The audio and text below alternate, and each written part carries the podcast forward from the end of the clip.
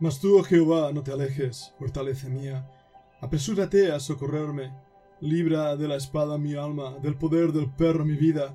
Sálvame de la boca del león y líbrame de los cuernos de los búfalos. Salmo 22, versículos 19 hasta el versículo 21. Bienvenidos a un nuevo estudio de nuestro grupo internacional. En este aula de estudio cada semana estamos profundizando, esta vez en el Salmo 22 aprendiendo más sobre la obra redentora del Señor Jesucristo. Si quieres formar parte de este grupo, te pido que envíes un correo electrónico a fundacionbiblica.gmail.com o a más que maravillosa yahoo.es. El Salmo 22 nos abre el entendimiento a lo que es la profecía mesiánica. Se cumple completamente en el Señor Jesucristo cuando allí en la cruz Él clamó a gran voz, Elí, Elí, la Sabactani. Pero mantengamos por un momento el contexto en que este salmo fue escrito. De hecho es un salmo de David que empieza con las palabras Agelet Sahar. Ese término hebreo se traduce como la gacela de la aurora. Quizá fuera una melodía conocida con la cual este salmo debía ser cantado. El salmo introduce a David en una situación desesperada. Él está clamando por su propia vida, eh, preguntándose por qué Dios aparentemente lo ha abandonado. El sentir del salmista es tan cercano al nuestro en muchas de las circunstancias de la vida, pero este salmo va mucho más allá. Los salmos 22, 23 y 24 forman una trilogía. El salmo 22 es el buen pastor que da su vida por las ovejas, así nos lo dice Juan 10, 11. Pero en el salmo 23 nos muestra al gran pastor, a quien Dios resucitó de los muertos por la sangre del pacto eterno, Hebreos 13:20. Este pastor cuida tiernamente a sus ovejas. Ahora bien, el Salmo 24 es el príncipe de los pastores que aparece como el rey de gloria que recompensa a sus ovejas. Así nos lo recuerda Primera de Pedro 5:4, donde nos dice cuando aparezca el príncipe de los pastores, vosotros recibiréis la corona incorruptible de gloria. Volvamos al Salmo 22 por un momento. El Salmo 22 es conocido como el Salmo de la Cruz. Nos habla de la soledad, del sacrificio y del gozo de esa cruz, de ese sacrificio del Señor Jesucristo. De hecho, el Salmo 22 es una descripción gráfica de la muerte por crucifixión los huesos, especialmente de las manos, los brazos, los hombros, la pelvis, son descoyuntados. Lo muestra en el versículo 14. La transpiración profunda causada por el sufrimiento intenso de esa muerte, la alteración en la función del corazón. Mira el versículo 14. He sido derramado como aguas y todos mis huesos se descoyuntaron, mi corazón fue como cera, se derritió en medio de mis entrañas la desnudez, la terrible sed, el agotamiento total. Se ve en el versículo 15. Las manos y los pies perforados con clavos. Versículo 16. Horadaron mis manos y mis pies. Sigamos leyendo el Salmo y nos encontraremos como descubrimos la desnudez parcial, la ofensa, el pudor de la cruz, la vergüenza de la cruz, en el versículo 17. Y todo esto está asociado a esa forma de muerte. Ahora, las circunstancias que en este salmo acompañan a esta muerte son precisamente las que se cumplieron en la crucifixión de Cristo. El clamor desolado del versículo 1, Dios mío, Dios mío, ¿por qué me has desamparado? Los periodos de luz y oscuridad en el versículo 2.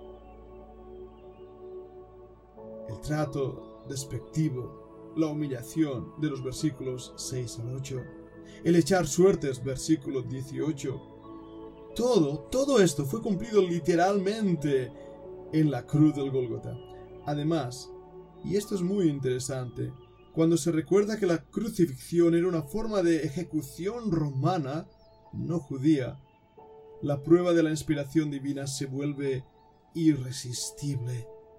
No hay duda alguna que el Salmo 22 es un salmo mesiánico.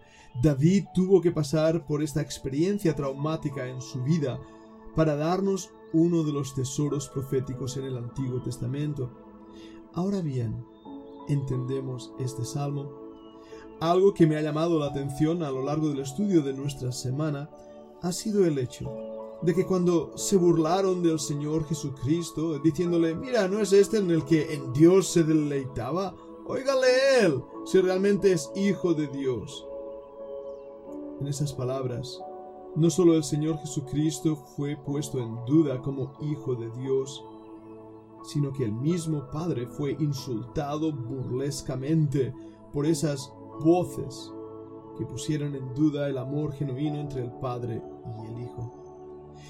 Algo que me ha llamado también muchísimo la atención a lo largo de esta semana es descubrir cómo esos perros que rodearon a la cruz de Cristo eh, no son realmente gentiles, goshim en hebreo, no se refiere a animales o una, un aspecto despectivo de personas.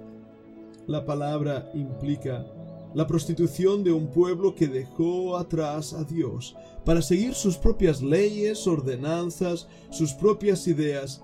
Fijaros que quienes crucificaron a Jesucristo fueron los que conocían la ley, los escribas, los sacerdotes, los fariseos, aquellos que deberían haber reconocido al Hijo por conocer al Padre, de la misma manera que lo hizo Ana y Simón en el templo cuando el Señor Jesucristo nació, de la misma manera que lo hicieron los pastores cuando Cristo nació, de la misma manera que lo hicieron todos aquellos que esperaban la salvación de Israel.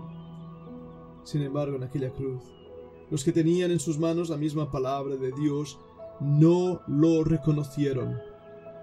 Y qué gran peligro es esto para nosotros que teniendo hoy en día la palabra de Dios en nuestras manos, no seamos capaces de reconocer al autor de esa palabra. El mismo Señor Jesús habló que los hombres que le veían no reconocían sus tiempos, no sabían en qué momentos estaban viviendo. Y nosotros, nosotros tampoco. El Señor está viniendo pronto en las nubes para recoger a su iglesia. La apostasía está creciendo, el mal en el mundo, los terremotos, las insignias y profecías se están cumpliendo, señales en el cielo, guerras, rumores de guerras, pestilencias, terremotos. La tierra se abre en muchísimos lugares del mundo. La manifestación de espíritus caídos es cada vez más evidente entre nosotros. El tiempo de su venida se acerca. Sin embargo, ¿por qué la cristiandad no se da cuenta? ¿Por qué queda confusa, oscura? ¿Qué ciega sus ojos? En mi humilde opinión, lo mismo que cegó los ojos de aquellos escribas, sacerdotes y fariseos. La tradición de los padres.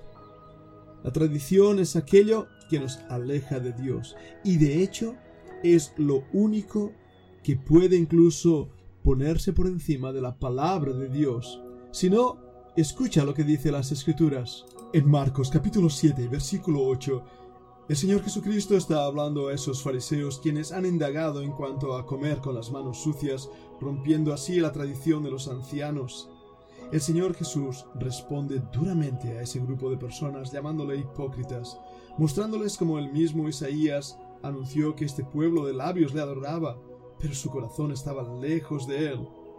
Dice el versículo 8, porque dejando el mandamiento de Dios, os aferráis a la tradición de los hombres, los lavamientos de los jarros y de los vasos de beber, y hacéis otras muchas cosas semejantes. Les decía también, Bien invalidáis el mandamiento de Dios para guardar vuestra tradición. Y mira el versículo 13, una vez más.